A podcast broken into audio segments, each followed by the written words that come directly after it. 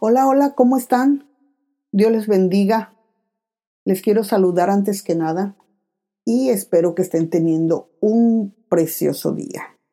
Quiero darles las gracias también por seguirme y por recordarles que si pueden, pues compartan. A mí me van a ayudar mucho y no nada más a mí, sino a la gente que desconoce las historias tan hermosas que se pueden encontrar en la Biblia, pues a gente, van a ayudar a que más gente las, las eh, conozca, ¿verdad? Bueno, quiero decirles que la historia que les voy a contar hoy es una de las que más me encantan en la Biblia está llena de mucha emoción y te vas a enterar de el por qué José se ha ganado el calificativo de el soñador. Esta, mis amigos, es la historia de José, hijo de Jacob y Raquel, la esposa favorita de Jacob. Nos encontramos con José, quien tiene ya 17 años. Y como todos los días, pues él junto con sus hermanos, bueno, medios hermanos, los otros hijos de Jacob, ¿verdad? Pues salen a apacentar las ovejas. Ahora, la Biblia menciona que José los acusaba con su padre, porque resulta que los hermanos de, de José, pues imagínense, pues eran diez. ¿verdad? Este, Israel o Jacob, ¿verdad? Pues tuvo doce hijos. Eh, entre Raquel y Lea, pero de Raquel solamente fueron dos, los más pequeños. Los otros dos fueron de Lea y de las, no sé si se acuerdan, pues de las, de las esclavas que ellas tenían, ¿verdad? Que fue el relajo de que ahora te toca, ahora le toca, ahora esta, ahora la otra, y así lo llenan de hijos al pobre Jacob. Pero bueno, entonces ellos eran diez los medios hermanos. Y entonces estos pues no se portaban muy bien.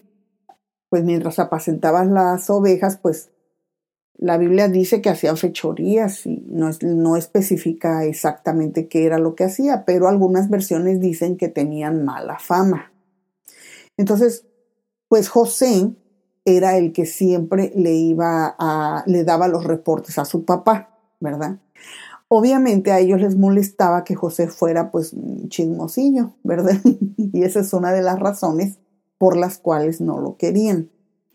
Ahora, Israel, ¿verdad? Que antes se llamaba Jacob, amaba a José más que a todos sus hijos, porque lo había tenido ya en su vejez.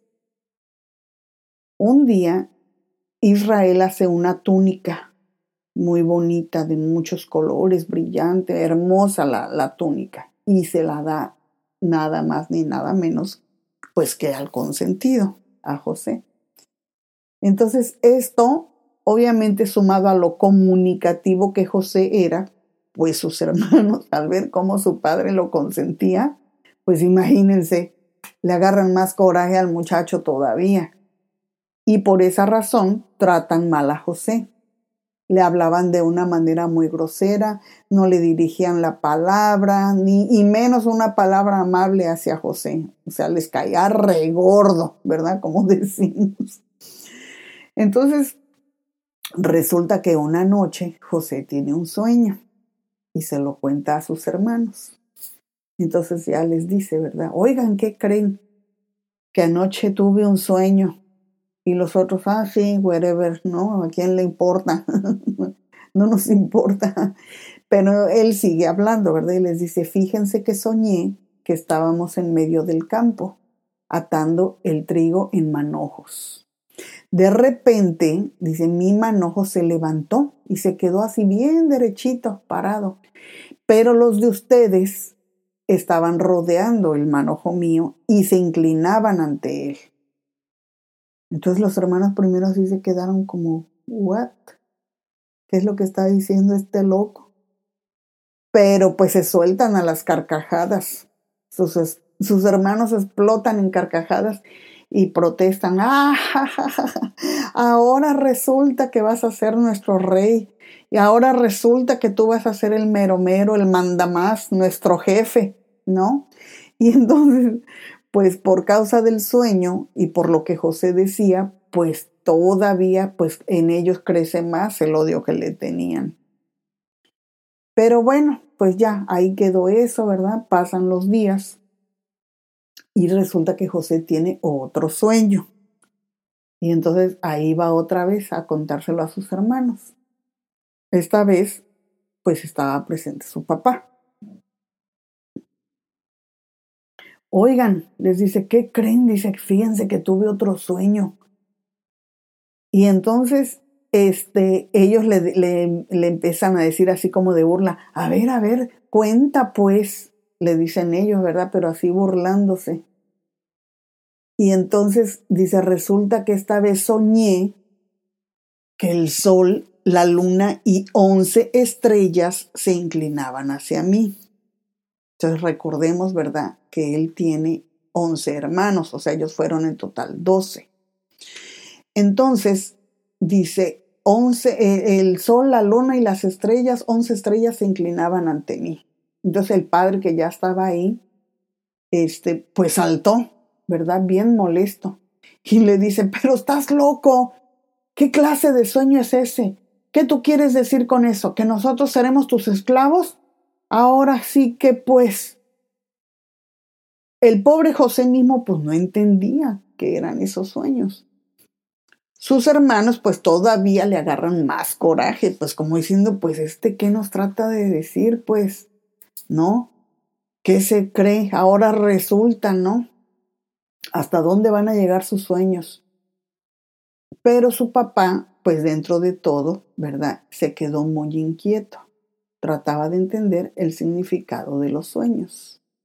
Bueno, pasan los días, ¿verdad? Entonces, cierto día los hermanos de José habían llevado las ovejas de su padre a pastear. José se había quedado y le dice, el, Jacob le dice a José, dice, oye, dice, este, quiero que vayas a donde están tus hermanos, dice, a ver si todo está bien. Y vienes y me cuentas. Pues el papá, pues como, ahora sí que como todo papá preocupado, ¿verdad? Por los hermanos pues estén bien y, más sabiendo que pues que eran medios traviesillos, ¿verdad? Que no tenían muy buena fama, pues sí se preocupaba y decía, no vayan a estar haciendo estos de los suyos. Entonces mandaba, manda a José para que, ahora sí que para que le dé el reporte. Entonces, bueno, sale José hacia donde están sus hermanos, donde deberían estar supuestamente, pero no los encuentra. Entonces comienza a caminar buscándolos por todas partes y al poco rato se encuentra con un hombre y el tipo le dice, oye muchacho, ¿qué estás buscando? Ay, dice, busco a mis hermanos, dice, venían con los rebaños, pero no los encuentro por, ningún por ninguna parte, dice, quizás usted pueda decirme dónde están. Y el hombre le dice, uh, dice, hace días que pasaron por aquí, dice, pero alcancé a oír que se iban a Dotán. Dotán es una región, pues, de por allá, de por aquellos tiempos, ¿verdad? Que así se llamaba en aquel entonces. Ahora realmente no sé qué, qué parte sea Dotán. Igual y sigue existiendo, ¿verdad? Entonces, José se dirige hacia allá, en busca de sus hermanos, y pues allá los encuentra. Cuando ellos lo ven acercarse, comienzan a hablar entre sí y planean qué es lo que podrían hacer con él. Realmente lo odiaban. Entonces, antes de que José llegue a donde ellos están, pues ellos se ponen de acuerdo y deciden que lo van a matar. Se ponen de acuerdo para matarlo. Entonces ya él, eh, pues José no escuchaba nada porque pues todavía estaba un poquito lejitos, ¿verdad? Y no alcanzaba a escuchar lo que hablaban. Entonces ya dice uno, vaya, vaya, miren quién viene por aquí. Aquí viene ese gran soñador. Vamos a matarlo y echarlo en uno de estos pozos y diremos que algún animal feroz se lo comió. Y otro dice, hmm, vamos a ver si se le cumplen sus sueños. Y les repito, José no alcanzaba a escuchar lo que sus hermanos decían, pero uno de sus hermanos que se llama Rubén, pues él no estaba de acuerdo, él pues sí como que era este pues más tranquilo en ese aspecto y no quería pues ocasionarle ni a José ni a su padre pues ningún mal, ¿verdad? Porque pues imagínense siendo el consentido del papá, pues imagínense cómo se pondría su papá que ya estaba viejo, pues al saber que algo le había pasado a su hijo consentido, ¿no? Entonces Rubén trata de librar a José de sus hermanos para llevárselo a su padre y les dice, no, no, dice, esperen, ¿por qué matarlo? Dice, no está bien que lo matemos. Mejor echémoslo en este pozo del desierto, pero no le hagan daño. Entonces Rubén tenía la intención de que ya una vez que sus hermanos se fueran de ahí, que se alejaran, ¿verdad? Él iba a sacar del pozo a José y pues llevarlo de regreso a su casa. Eh, bueno, entonces en eso estaban ellos tramando todo eso cuando José ya llega por fin a donde están sus hermanos. Pues estos se levantan e inmediatamente se le echan encima, le quitan la capa, la, esa capa tan bonita que su padre le había dado y lo echan al pozo. El pozo estaba seco, no tenía agua, pero pues ahí lo dejan. Mientras están riéndose de él y burlándose y a ver ahora dónde están tus sueños y a ver ahora cómo es que nos estamos inclinando y así haciéndole burla, ¿no? Entonces ya una vez que, lo que se rieron todo lo que quisieron y todo, pues se sientan a seguir comiendo. Rubén, pues por su parte, él se siente muy incómodo y decide irse de ese lugar para después regresar. Mientras Rubén no está ahí, ¿verdad? Este, de que se alejó, eh, de repente pasa por ahí un grupo de comerciantes eran unos ismaelitas que venían de un lugar llamado Galaad. Sus camellos estaban cargados de finos perfumes y hierbas de rico olor que los ismaelitas pensaban ir a vender en Egipto. Entonces uno de los hermanos, Judá, ¿verdad? Se le ocurre pues una super idea. Dice, miren, tengo una idea. Dice, no matemos a nuestro hermano. Total, pues nada ganamos con matarlo y luego pues vamos a tener que mentir acerca de su muerte. Dice, ¿por qué no mejor lo vendemos a los ismaelitas? Y pues todos, sí, sí, eso es buena idea, hagamos eso. Y entonces, pues ya todos estando de acuerdo, pues se acercan los comerciantes y los hermanos de José lo sacan del pozo y lo venden por 20 monedas de plata.